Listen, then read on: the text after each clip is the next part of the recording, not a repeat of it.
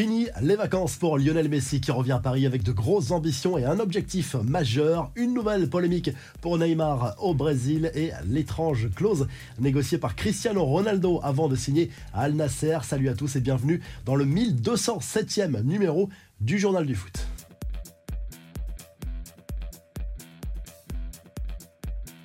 Il est de retour à Paris, fini les vacances post-mondiales pour Lionel Messi qui s'est envolé pour euh, Paris pour retrouver ses coéquipiers du Paris Saint-Germain. Il va reprendre tout doucement l'entraînement collectif cette semaine. Pas question de le voir vendredi soir à Châteauroux en 32e de finale de la Coupe de France, mais les fans du PSG devraient pouvoir profiter du nouveau champion du monde le 11 janvier prochain contre Angers en Ligue 1. Les supporters parisiens qui peuvent également être rassurés par ce témoignage d'un proche de Léo Messi au journal Le Parisien. Pas question de se démobiliser après ce sacre mondial. Au contraire, Messi a toujours faim. Il veut aller chercher une cinquième Ligue des Champions dans sa carrière et offrir un premier sacre ancien au PSG.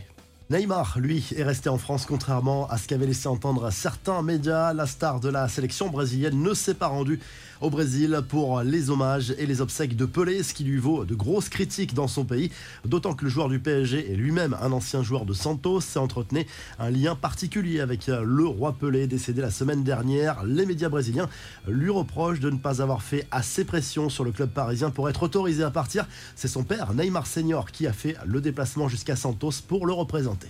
Les infos et rumeurs du mercato, la folie CR7 est la même partout, quel que soit le continent.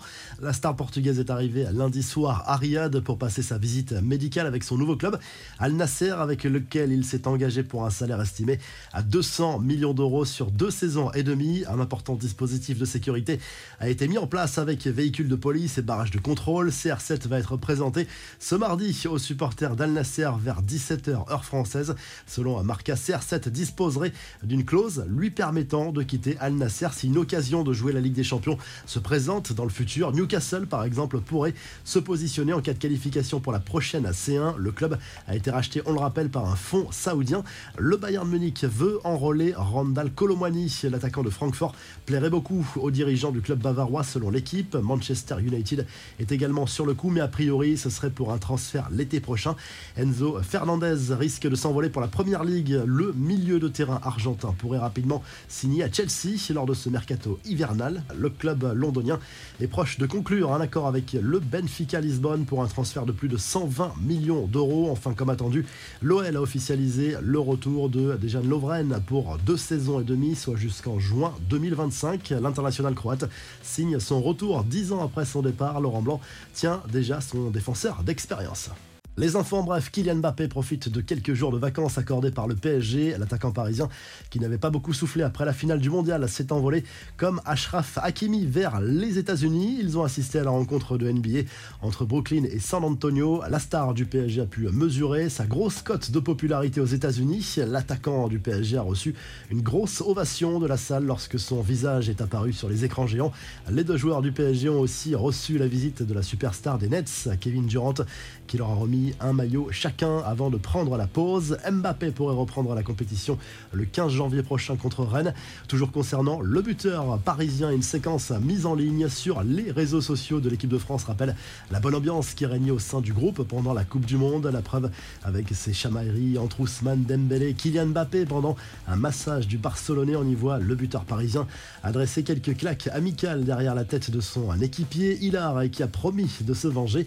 Liverpool rechute en Angleterre. Les Reds ont été surpris par Brentford lundi soir. Une défaite 3 buts 1 qui stoppe leur remontée au classement. À suivre ce mardi, Arsenal, Newcastle et Manchester United, Bournemouth.